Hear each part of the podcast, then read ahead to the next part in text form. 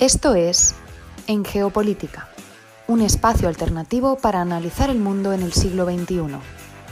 Escúchanos en iVoox, Anchor, Spotify y Google Podcast. Igualmente, síguenos en Facebook, Twitter y Telegram como en Geopolítica, en Instagram como en Geopolítica 21.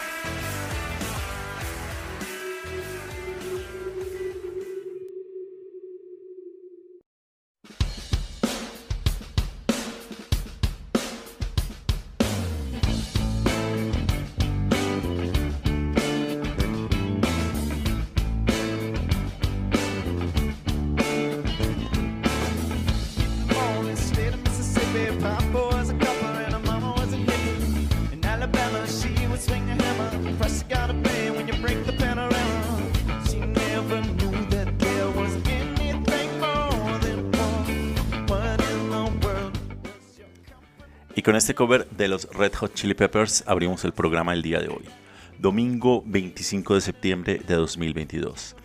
Iniciamos esta transmisión desde la ciudad de Bogotá. Los acompaña Fernando Galindo y les agradezco a todos los que nos sintonizan en América Latina, el Caribe y España a través de la plataforma radiolibre.cc. Igualmente saludamos a quienes nos escuchan como podcast en estas y otras geografías en iBox, Anchor, Spotify, TuneIn, Apple Podcast y Google Podcast. Esto es En Geopolítica, un espacio alternativo para analizar el mundo en el siglo XXI. Bienvenidos.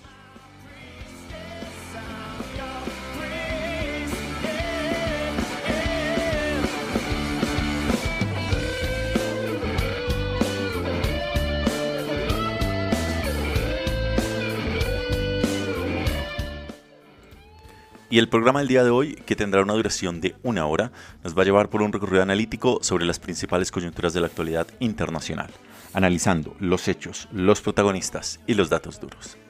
Y este programa iniciará preguntándose si ha llegado la crisis alimentaria mundial. Continuaremos con nuestra sección Lo que estamos viendo en su primer bloque, conversando sobre las protestas en Irán, el crecimiento económico chino y la demanda de una corte de Nueva York contra Donald Trump. Seguiremos posteriormente con el segundo bloque de En Contexto, conversando sobre Nayib Bukele, un hombre fuerte con un mandato fuerte.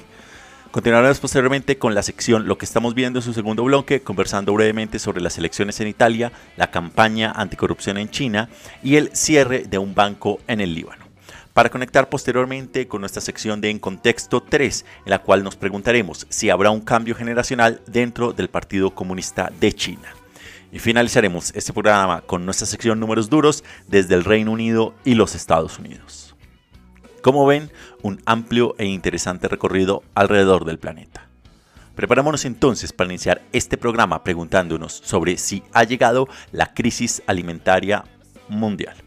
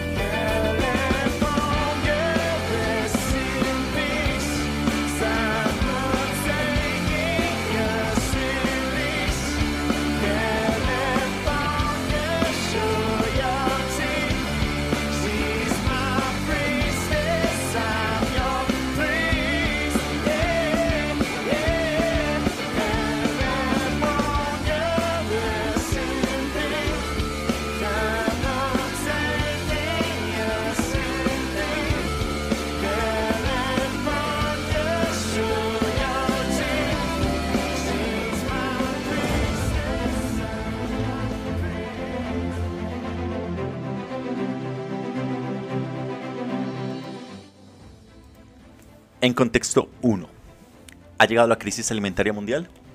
El ambiente que rodeó la Asamblea General de las Naciones Unidas esta semana tuvo varios eventos en el horizonte. La guerra en Ucrania, los desastres relacionados con el clima en lugares tan diversos como Pakistán, Portugal y Puerto Rico, la nueva propuesta de lucha contra las drogas.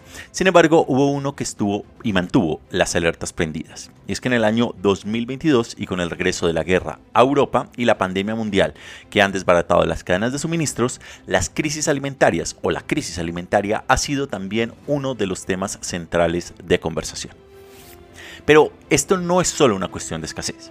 La crisis alimentaria mundial de este año se debió inicialmente al bloqueo ruso de los puertos del Mar Negro en el sur de Ucrania.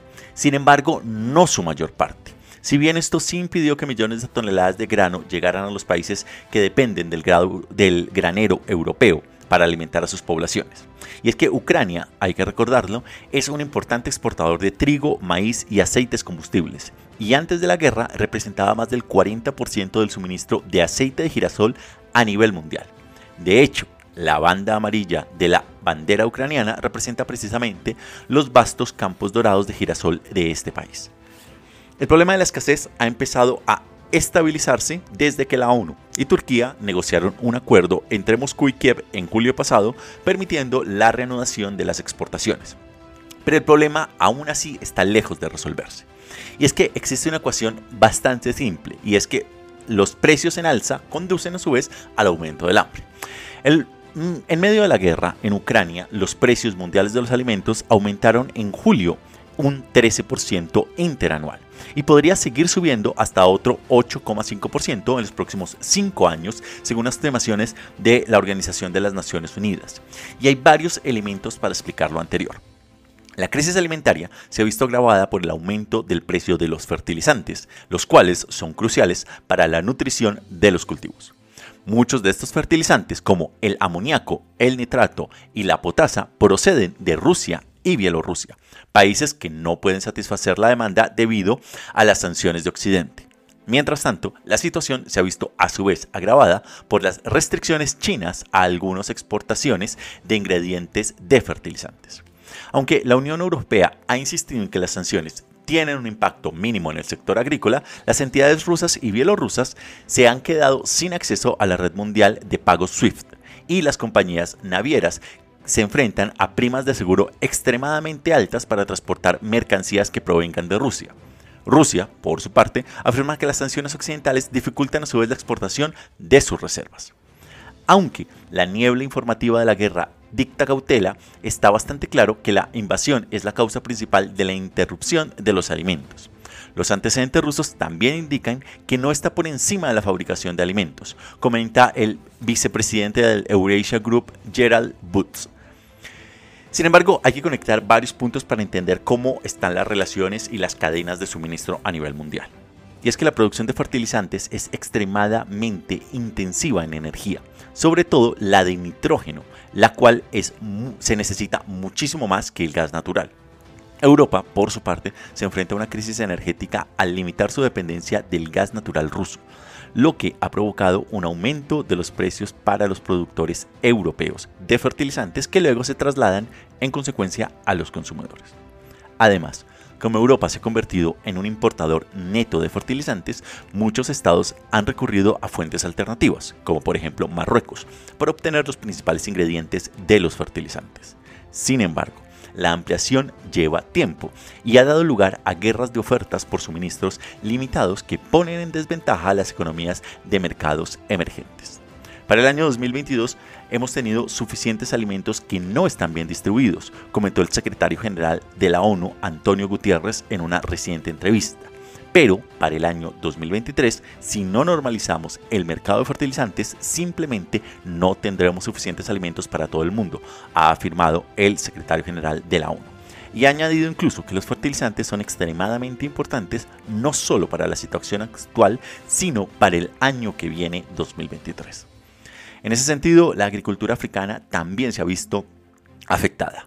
Las repercusiones de las crisis alimentarias se dejan sentir con fuerza en todo el continente el cual ha sido vulnerable desde hace años al cambio climático, a las sequías y, como no, a la inseguridad alimentaria. Muy dependientes de los fertilizantes importados, muchos agricultores africanos no pueden permitirse los ingredientes o no los encuentran en el mercado. El Banco Africano de Desarrollo, por su parte, afirma que en el continente faltan al menos 2 millones de toneladas métricas de fertilizantes, lo que podría agravar la crisis de hambre en países que ya están al borde de la hambruna, como Somalia del cual estuvimos hablando en uno de los programas pasados. En algunos estados africanos, como Costa de Marfil y Camerún, los precios de los fertilizantes han aumentado un 50% desde que Rusia invadió Ucrania. Lo que ha llevado a algunos trabajadores agrícolas a reducir el uso de fertilizantes, amenazando aún más la producción de alimentos. En otros países, los agricultores han buscado sustitutos a los fertilizantes. Algunos agricultores ugandeses están sustituyendo el nitrato por gusanos, cuyos sistemas digestivos transforman los residuos de alimentos en fertilizantes. Y aunque algunos productores internacionales de fertilizantes están donando a su vez material fertilizante a los agricultores africanos, muchos dicen que es muy poco y en consecuencia muy tarde. Cuando los líderes en cuando los líderes precisamente de los diferentes países se han reunido esta semana en Nueva York, la creciente crisis del hambre ha terminado siendo uno de los elementos también conectados al cambio climático y a la inseguridad alimentaria que han tenido un lugar destacado en la agenda. Pero claro, hay varias preguntas acá. ¿Y es qué se puede hacer precisamente para mitigar el empeoramiento del desastre alimentario? Y es que las economías ricas tienen una capacidad limitada para abordar directamente la cuestión de la inflación de los precios en el corto plazo, ha afirmado el investigador principal del, Instituto Internacional de Investigación sobre Políticas Alimentarias, David Laborde. Sin embargo, comenta el analista, podrían dar prioridad a la producción de fertilizantes cuando se trate del racionamiento del gas natural. Asegurarse de que el comercio mundial siga siendo fluido y evitar nuevas oleadas de restricciones a las exportaciones, afirma, señalando la preocupación por la creciente decisión de India de limitar algunas exportaciones de arroz. Es realmente una cuestión de dinero, aborda el analista Laborde, señalando que las agencias de la ONU necesitan a su vez 30 mil millones para más este año para que puedan hacer frente a esta crisis alimentaria y al tema de la malnutrición. En ese sentido, la crisis alimentaria mundial y la agenda respecto a la seguridad alimentaria sigue siendo y ha sido uno de los elementos claves mencionados por diferentes gobiernos en la actual Asamblea General de las Naciones Unidas que tuvo lugar esta semana y que indudablemente seguirá siendo tema este año, pero principalmente, y es lo que varios analistas mencionan, será más, más dura precisamente el próximo año 2023 cuando ya la cadena se vea realmente alterada.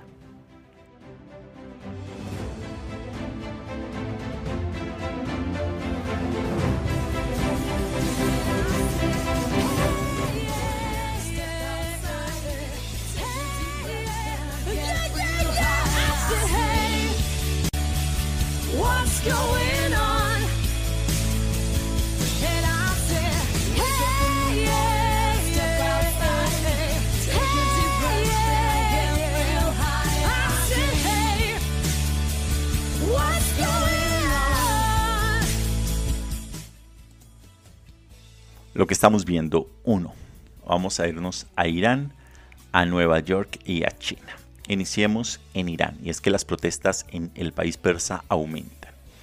Y se han extendido incluso a 15 ciudades y a algunos países como Turquía, Estados Unidos y Alemania, después de que una mujer de 22 años fuera detenida y golpeada hasta morir por la policía de la moralidad en la República Islámica. Amsa Amini, originaria de la región kurda occidental, fue detenida en Teherán la semana pasada por no cumplir los estrictos requisitos del régimen en materia de cobertura del cabello. Murió bajo custodia el viernes pasado. Las mujeres de todo el país han respondido quemando sus pañuelos y cortándose el pelo en muestras públicas de oposición al trato opresivo de las mujeres. Además, el colectivo de hackers Anonymous apoya, ha apoyado las protestas que han provocado al menos 25 muertes y decenas de heridos a la fecha. Anonymous dice haber hackeado dos sitios web del gobierno, entre ellos uno centrado en la publicación de noticias gubernamentales. Las autoridades iraníes afirman que la joven murió a causa de las condiciones preexistentes y que están investigando el caso, pero también culparon a los países extranjeros y a grupos de oposición de los crecientes disturbios. Mientras tanto, el presidente de Irán, Ibrahim Raisi, ha regresado a Teherán tras dirigirse a la Asamblea General de la ONU en Nueva York. Habrá que estar atento a ver cómo avanzan las manifestaciones y la respuesta del gobierno iraní en este sentido. Y desde Irán volvemos de nuevo a Nueva York y a la demanda que se le hizo a Donald Trump por presunto fraude. Y es que la fiscal general de Nueva York, Leticia James, presentó el miércoles una amplia demanda contra el expresidente Donald Trump, tres de sus hijos, Ivanka, Donald Jr. y Eric, y la organización Trump por presunto fraude. La acusación afirma que a lo largo de una década los Trump falsearon el valor de las propiedades, inflando algunas mientras infravaloraban otras, para engañar a los prestamistas, conseguir mayores préstamos y obtener beneficios fiscales. La demanda civil alega que la organización engañó a los corredores de seguros y a las autoridades fiscales, y James reclama 250 mil millones de dólares en pagos atrasados a los Trump. Si prevalece, se podría prohibir a la familia dirigir empresas, adquirir bienes inmuebles comerciales y obtener préstamos de instituciones financieras acreditadas en el Empire State. Además, James remitió el caso al Departamento de Justicia de los Estados Unidos y a la agencia tributaria para que investiguen posibles violaciones penales a la ley federal. El abogado del expresidente desestimó el caso por considerarlo políticamente motivado. Este último problema legal se produce mientras Teflon, mientras, eh, mientras justamente eh, Donald Trump se enfrenta a una serie de otros casos civiles y penales que podrían hacer descarrilar sus futuras ambiciones políticas. Y desde Nueva York nos vamos ahora a China. Y es que por primera vez en más de 30 años el crecimiento económico anual de China será más lento que el crecimiento medio de las economías emergentes de Asia, según el Banco Asiático de Desarrollo. La economía china crecerá un 3,3% en 2022 frente al 4% previsto en julio y el 5% previsto a principios de este año 2022. La economía china se encuentra en una trayectoria decreciente debido en gran medida a la política restrictiva de Pekín que ha frenado las industrias, así como la caída del sector inmobiliario en consecuencia de las restricciones por el COVID-19. Mientras tanto, los mercados asiáticos emergentes, un grupo que incluye a Vietnam, Tailandia, Malasia e Indonesia, pero no a China, tienen previsto crecer un 4,3% para finales de este año. Sin embargo, esta cifra es ligeramente inferior a la predicción de julio, que lo situaba en un 4,6%, ya que muchas de estas economías dependen de las exportaciones y están intentando equilibrar los esfuerzos de mitigación de la inflación con los objetivos de crecimiento. Además, muchos países asiáticos, entre ellos China, están sufriendo las consecuencias del debilitamiento de la demanda mundial debido al endurecimiento de las políticas monetarias en los Estados Unidos y en Europa. Se trata de una noticia aún más embarazosa para Pekín, que anteriormente insistía en que China sigue el camino de alcanzar un crecimiento, un objetivo de crecimiento del 5,5% a pesar de los indicadores económicos.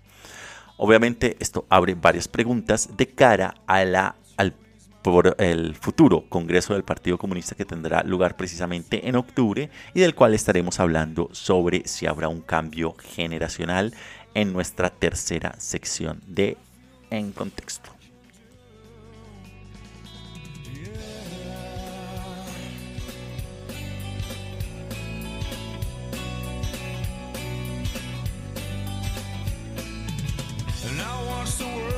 To the dark side of the moon.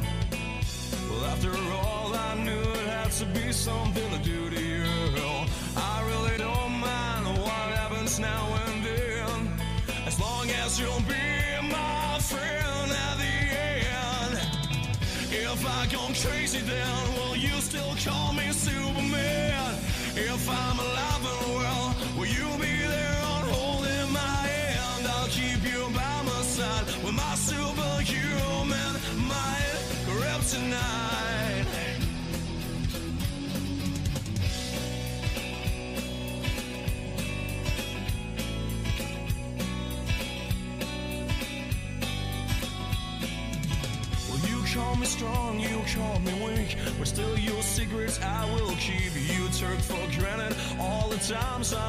let you down, and you and.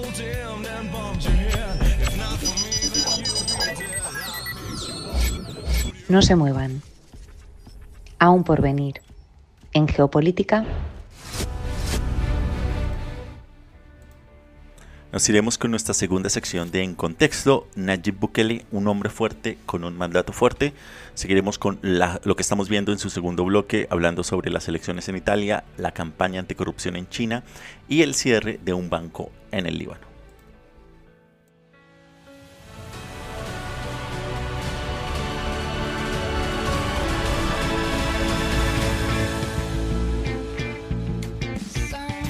Esto es En Geopolítica, un espacio alternativo para analizar el mundo en el siglo XXI.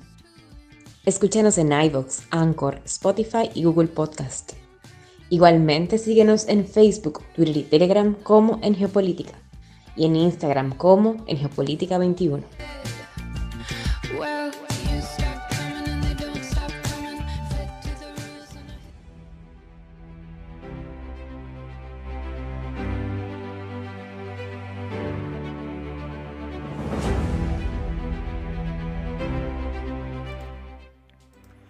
En contexto 2.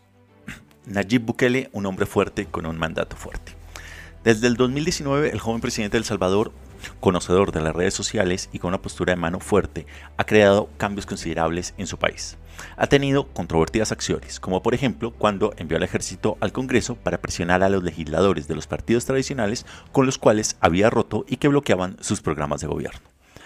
Ha renovado las instituciones, limpiándolas de las antiguas burocracias partidistas, pero a su vez poniendo personas leales a él. Asimismo, ha suscitado inquietudes en materia de derechos humanos, ya que ha decidido irse de frente con las pandillas que por tanto tiempo han asolado el país.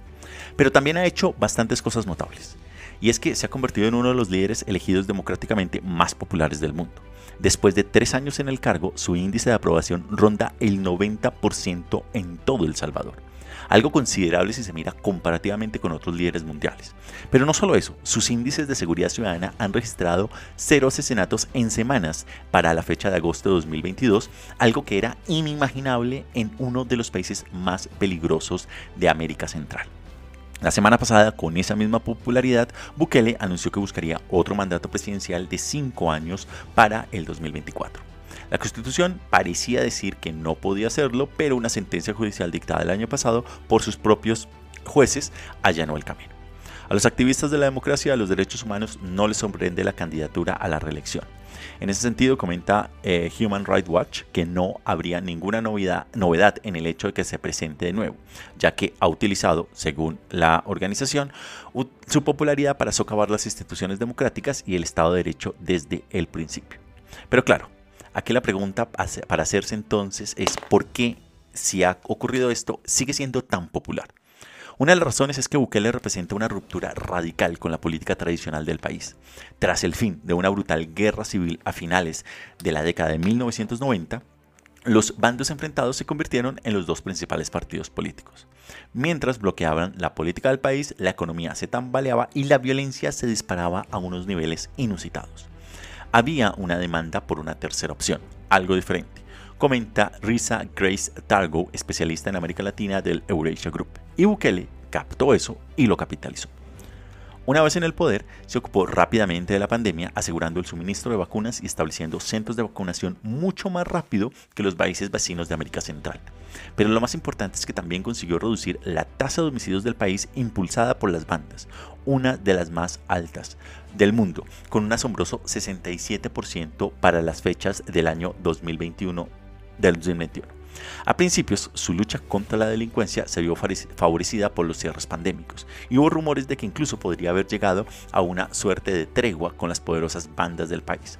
Pero más recientemente ha utilizado drásticos poderes de emergencia que dan a la policía un amplio margen de maniobra para detener a, la, diferentes eh, pandilleros, especialmente en las zonas donde estas bandas han hecho y deshecho, dejando al Estado como un mero observador pero no desde que él asumió la presidencia. Igualmente, con todo esto hay varios inconvenientes. Y en realidad son muchos. Los activistas afirman que la represión de las bandas ha provocado miles de detenciones arbitrarias en lo que Amnistía Internacional ha denominado como una crisis de derechos humanos. Y les preocupa las medidas más amplias para poner las instituciones del país bajo un control presidencial. De esta manera, comenta eh, Human Rights Watch, para hacer frente a la violencia de las bandas de forma sostenible, se necesitan regularmente instituciones judiciales fuertes que estén dispuestas y sean capaces de investigar a las bandas y de detener a los responsables de los horribles abusos que cometen mencionadas bandas. Pero eso es exactamente lo contrario de lo que ha hecho de momento la presidencia de El Salvador. Además, Estados Unidos y la Unión Europea ya han expresado su preocupación por el Estado de Derecho en este país. Y como la inmigración es un tema siempre candente en la política estadounidense, el gobierno de Joe Biden en particular ha presionado a los gobiernos de toda Centroamérica sobre la corrupción y la impunidad como parte de una estrategia para abordar las causas fundamentales de la inmigración hacia el norte. Tradicionalmente, la presión de los grandes actores ha sido muy relevante para un país como El Salvador. Después de todo, es una economía pequeña, limitada en recursos, dolarizada y con una enorme carga de deuda. El país depende, en gran medida, de la financiación externa, y solo las remesas representan una cuarta parte del Producto Interno Bruto. El intento de Bukele de convertir el país en una criptoeconomía es todavía muy joven para impactar contundentemente en mencionada economía, ya no digamos para transformarla y con poco que ofrecer en cuanto a infraestructura o recursos, sus acciones no, han dejado dejan, no dejan de ser limitadas como país. Pero los analistas comentan que el actual presidente también está apostando a que Estados Unidos no lo presionará demasiado, debido a la sensibilidad de la inmigración en la política estadounidense, la cual puede limitar la presión que cualquier administración terminaría ejerciendo sobre El Salvador. El gobierno de Bukele, afirma el analista del Eurasia Group Grace Targo, probablemente con razón espera que Estados Unidos no se le ocurra imponerle sanciones económicamente fuertes, ya que esto llevaría a más salvadoreños en dirección al norte, lo que sería un enorme problema político interno para quien está en este momento en la Casa Blanca. El camino a partir de aquí es ominoso para El Salvador coinciden varios analistas, ya que se han visto situaciones similares en las cuales líderes muy populares terminan destruyendo el Estado de Derecho y evaden los límites constitucionales, lo que no deja de ser preocupante. Aún así, habrá que estar mirando mucho al Salvador, ya que en ese grado de contradicciones frente a la ejecución del Estado de Derecho, ha tenido también una serie de éxitos a nivel de seguridad ciudadana, lo cual no deja de ser ampliamente contradictorio si se le suma también la amplia popularidad que cuenta Nayib Bukele, quien además ha sido otro de los grandes protagonistas de esta semana en la Asamblea General de las Naciones Unidas.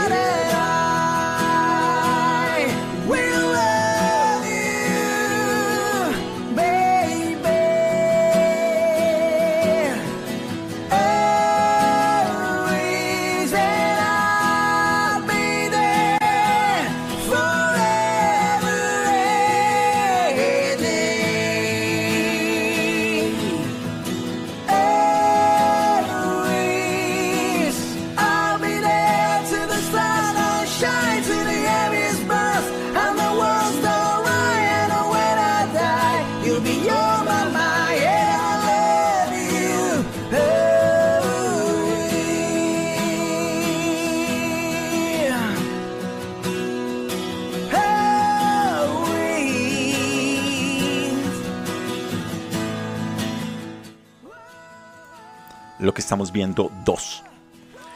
Vamos a irnos a Italia, a China y al Líbano. Iniciamos en Italia, y es que los italianos acuden a las urnas hoy domingo y es probable que elijan al primer ministro de extrema derecha de Italia desde la Segunda Guerra Mundial, Giorgia Meloni, de 47 años que lidera el partido Hermanos de Italia de raíces neofascistas, quien está llamada a convertirse en la probable y posible próxima primer ministro de este país.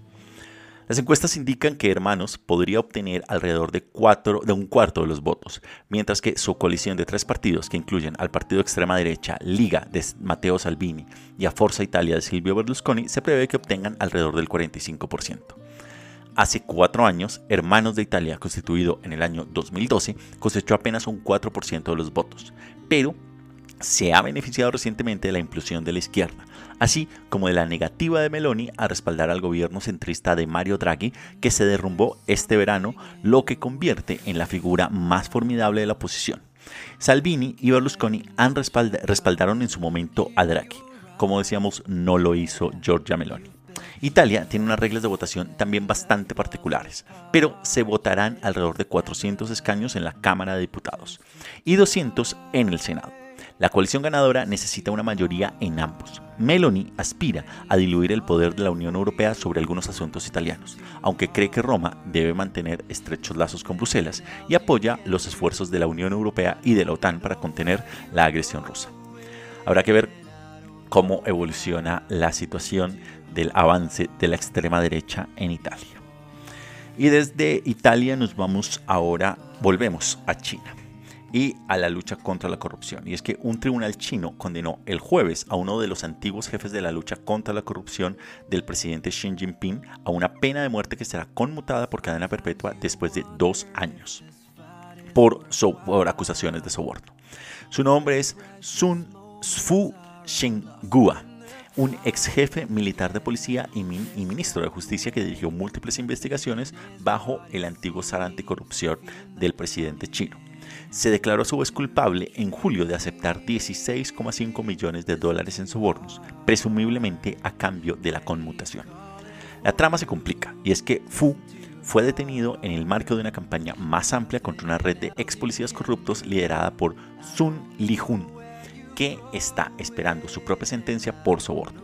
Pero el Partido Comunista en el poder su crimen más atroz fue crear una facción política separada del actual eh, secretario general, es decir, el presidente Xi Jinping, por lo que sus miembros están recibiendo fuertes castigos.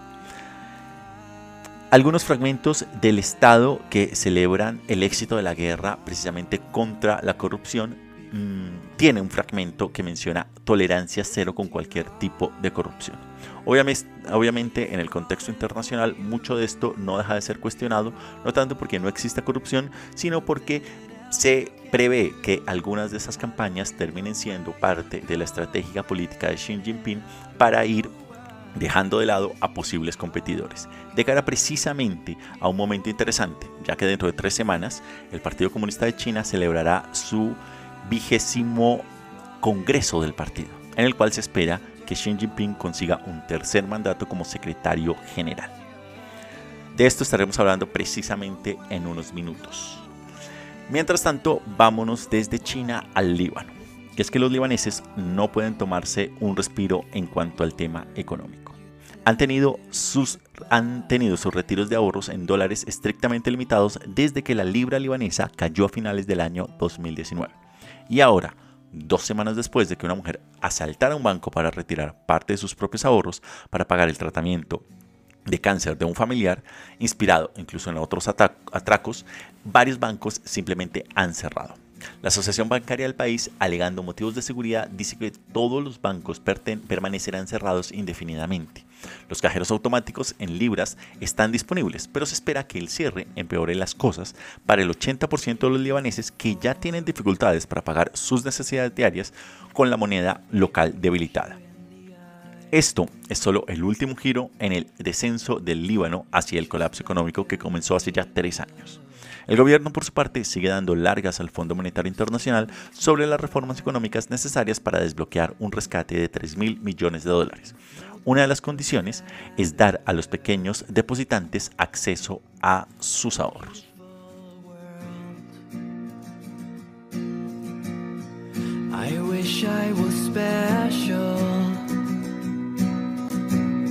You're so very special.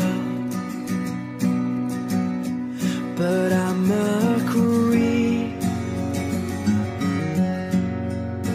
I'm a weirdo.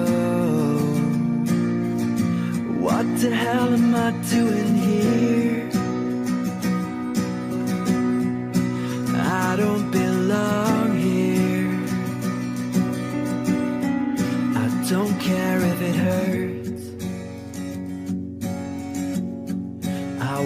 Have control.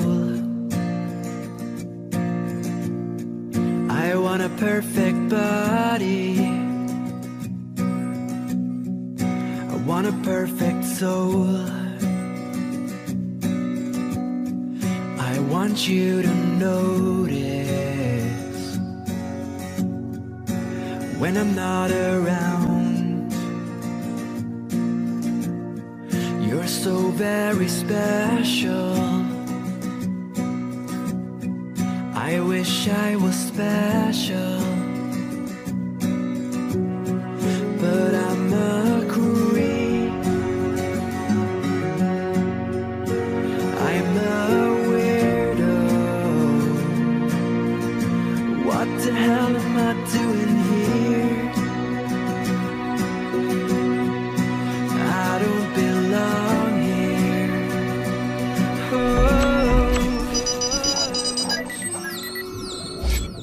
No se muevan. Aún por venir. En geopolítica. Nos iremos con nuestra tercera sección de En Contexto, preguntándonos si habrá un cambio generacional dentro del Partido Comunista de cara precisamente al Congreso que tendrá en un par de semanas. Y finalizaremos con números duros desde el Reino Unido y los Estados Unidos.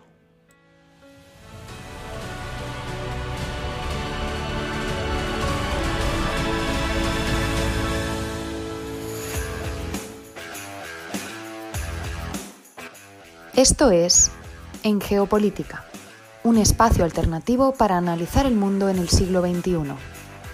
Escúchanos en iVoox, Anchor, Spotify y Google Podcast. Igualmente, síguenos en Facebook, Twitter y Telegram como en Geopolítica, en Instagram como en Geopolítica 21.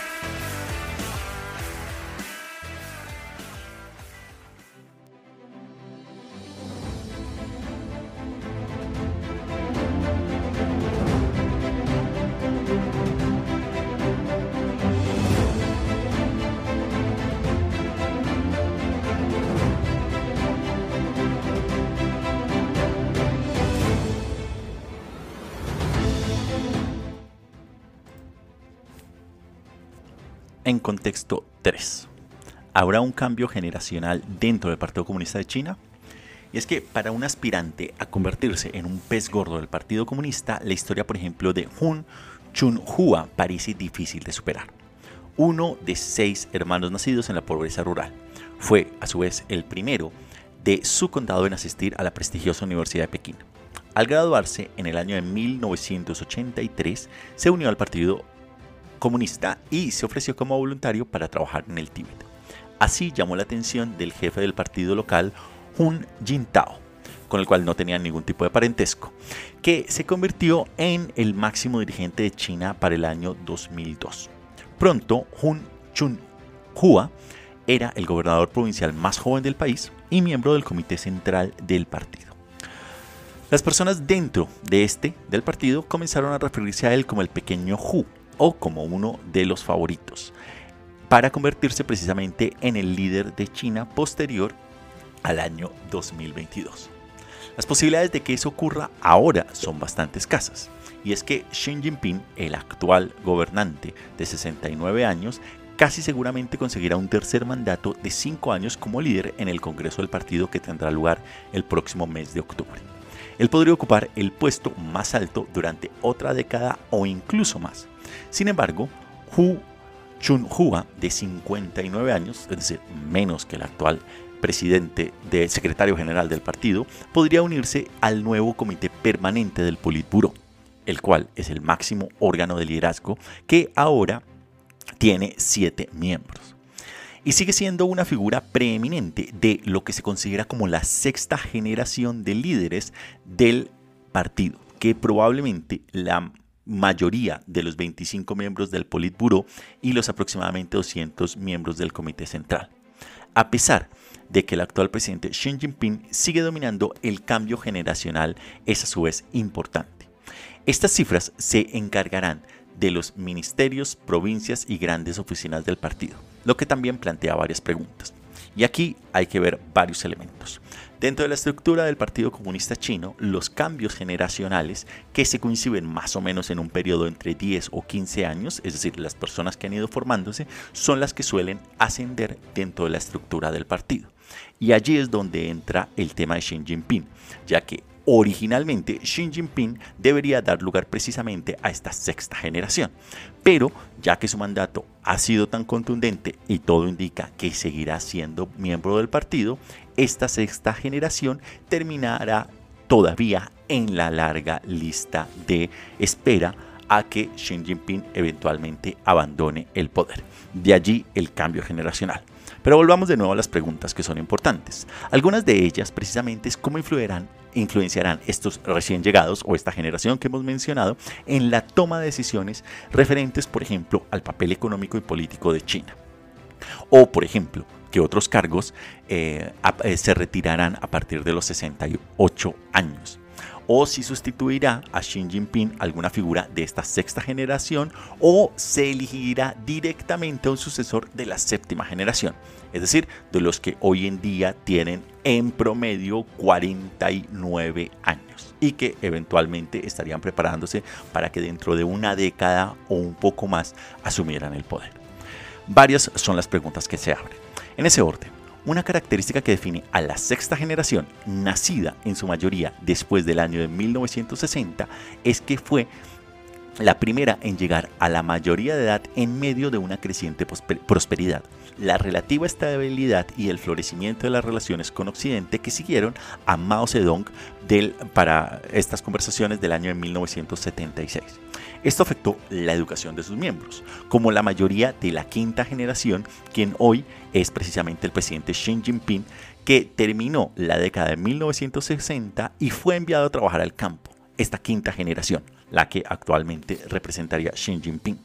Pero tras siete años allí, en el caso de Xi Jinping, llegó a la universidad como una especie de obrero campesino soldado de acuerdo a la estructura del Partido Comunista de China. Los miembros de la sexta generación, por el contrario, es decir, los que son 10 años menores, en promedio, accedieron a la universidad tras una reforma de la enseñanza. La mayoría de ellos llegó incluso a tener estudios de posgrado, a menudo en el extranjero. Por ejemplo, Chen Jining, de 58 años, el cual es el alcalde de Pekín y aspirante al Politburo, hizo un doctorado en el Imperial, en el Imperial College de Londres, por ejemplo. Otro personaje de la sexta generación es el que predominó eh, eh, eh, ha predominado en lo que fue la formación de tecnócratas, es decir, en su mayoría ingenieros y científicos, varios de los cuales también han dirigido empresas estatales. Siete u ocho figuras de este tipo podrían formar parte del nuevo Politburo, comenta Sheng Li del Brookings Institutions, el cual es un think tank ubicado en Estados Unidos.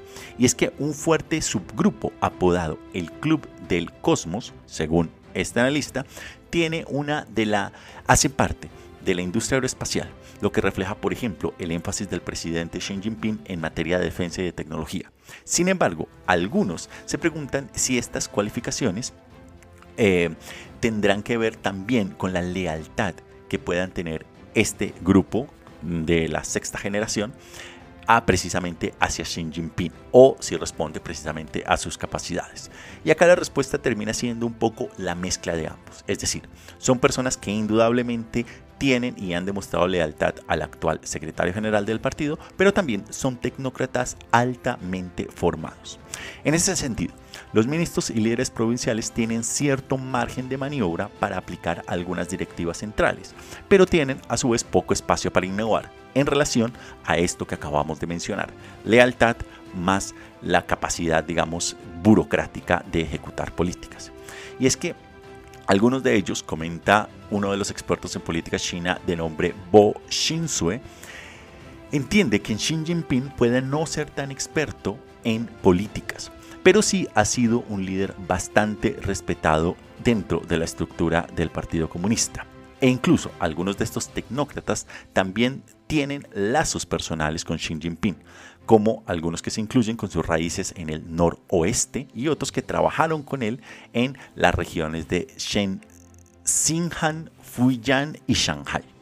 Entre los protegidos del trabajo que en su momento fue, eh, antes de ser obviamente presidente de China, se encuentran Lin Qiang, Cheng Miner y ahora las personas que pertenecen, que trabajan con él en Shanghai, por ejemplo.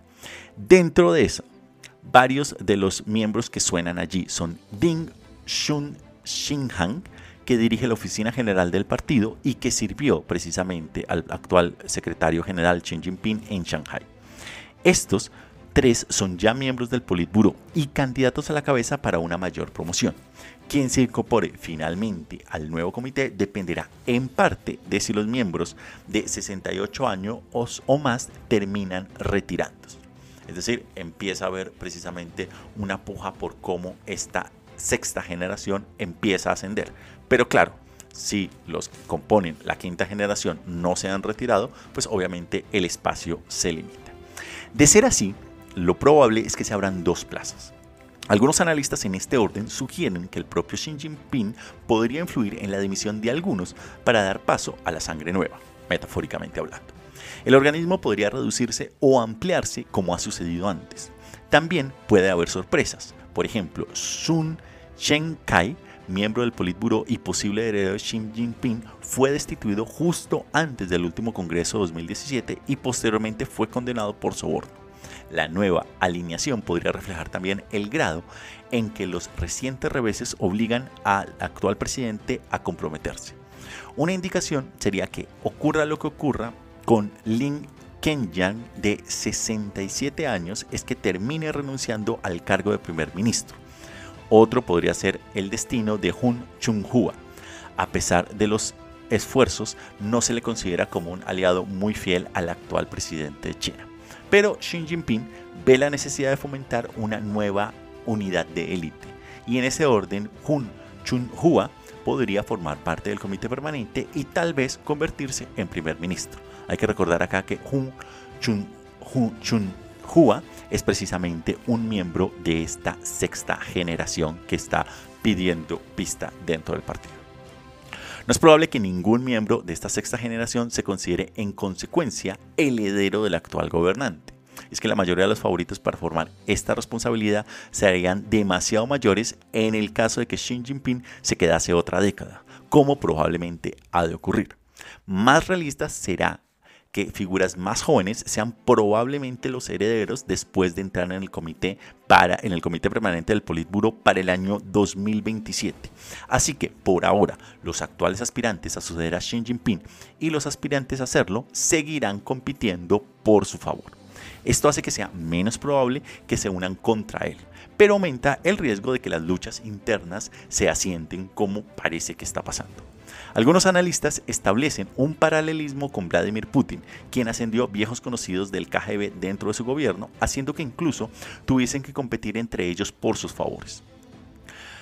Víctor Shin de la Universidad de California en San Diego también ve similitudes con Mao, que elevó a figuras relativamente débiles o comprometidas para preservar su propio poder, dejando precisamente a la subsiguiente generación, a la de reemplazo, relegada. Y cuando llegó el cambio, no llegó la siguiente, sino la anterior, es decir, una generación después. Pero el actual gobernante chino no ha llegado todavía a ese punto. Está promoviendo a leales competentes con estrechas bases de poder. Pero eso puede cambiar a la vez que envejece y se hace más fuerte lo que lo obligaría a ajustarse al modelo más maoísta, es decir, atornillar a nuevos leales en puestos de poder que le aseguren la lealtad mientras dure su muy probable nuevo periodo como gobernante del país del gigante asiático. Lo que podría terminar generando que ya no sea la sexta sino la séptima generación la que eventualmente, cuando Xi Jinping dé un paso al costado, pudiese terminar ascendiendo al secretariado general del Partido Comunista de China y en consecuencia a la presidencia de este país, pero en un muy buen par de años.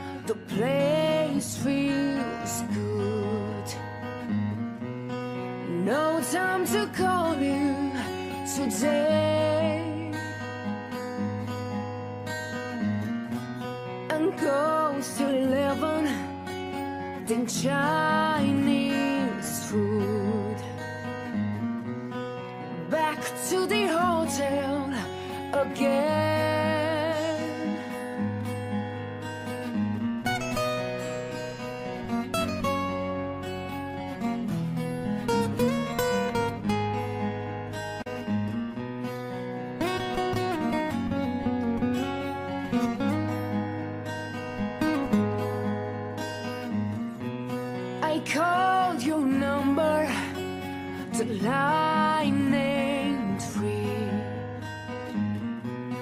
I like to tell you,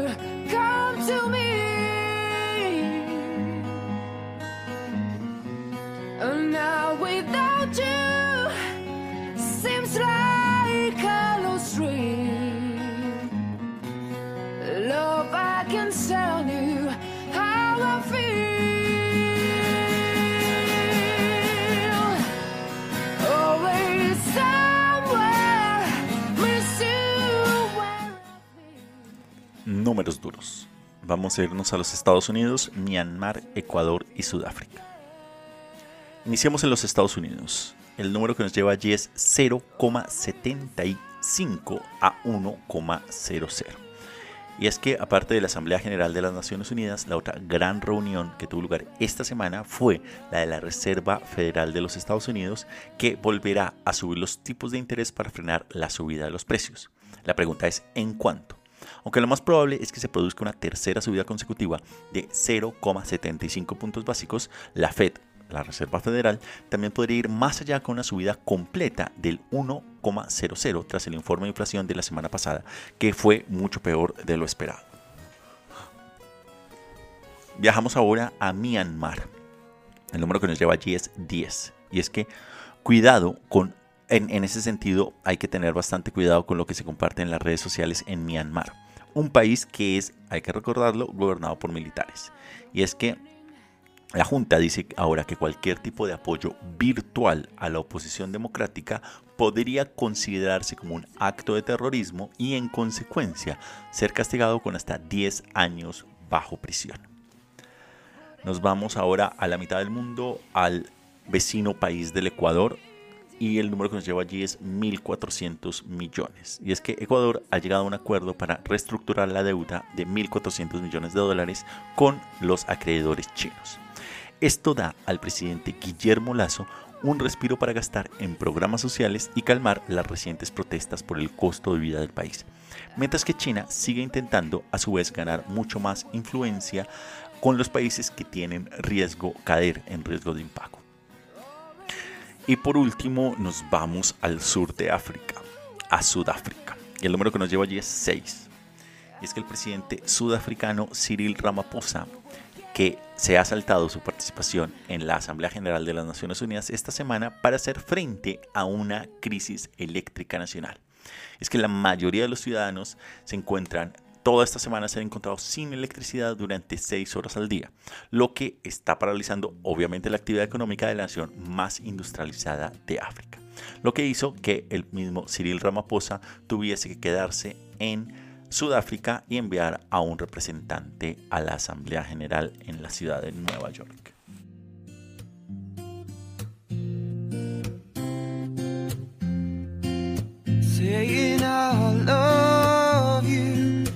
Not the words I want to hear from you. It's not that I want you not to say, but if you only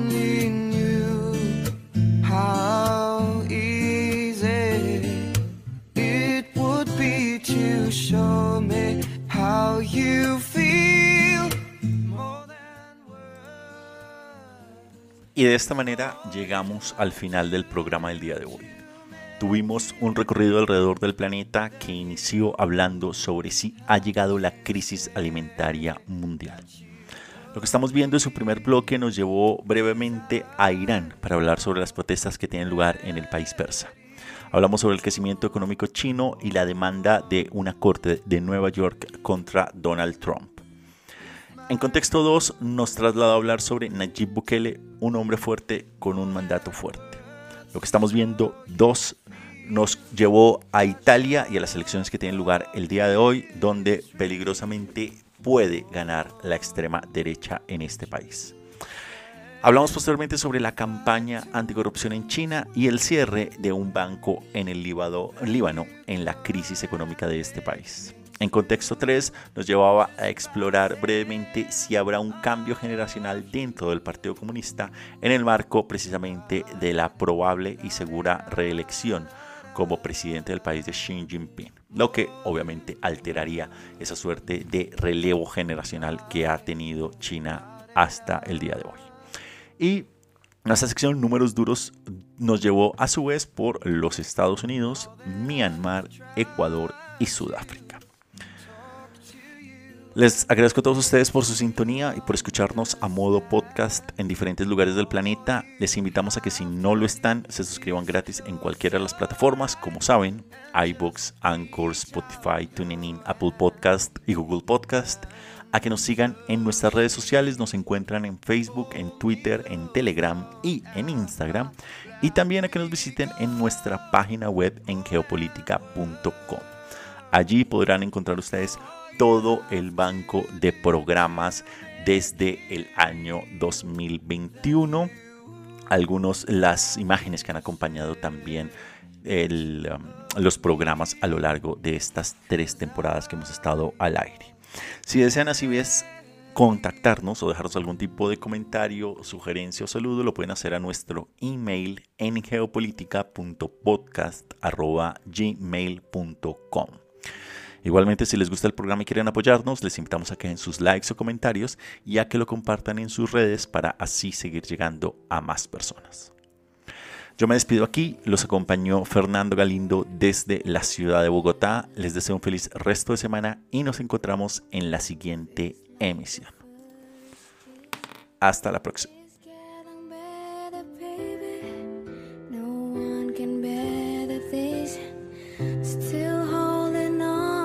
You're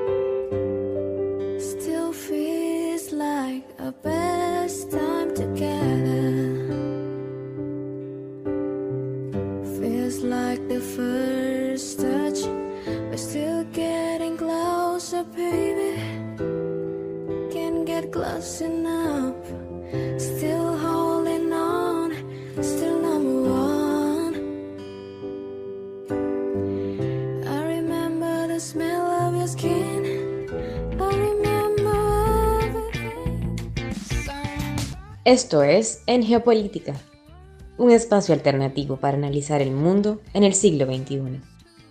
Escúchanos en iVoox, Anchor, Spotify y Google Podcast. Igualmente síguenos en Facebook, Twitter y Telegram como en Geopolítica y en Instagram como en Geopolítica 21.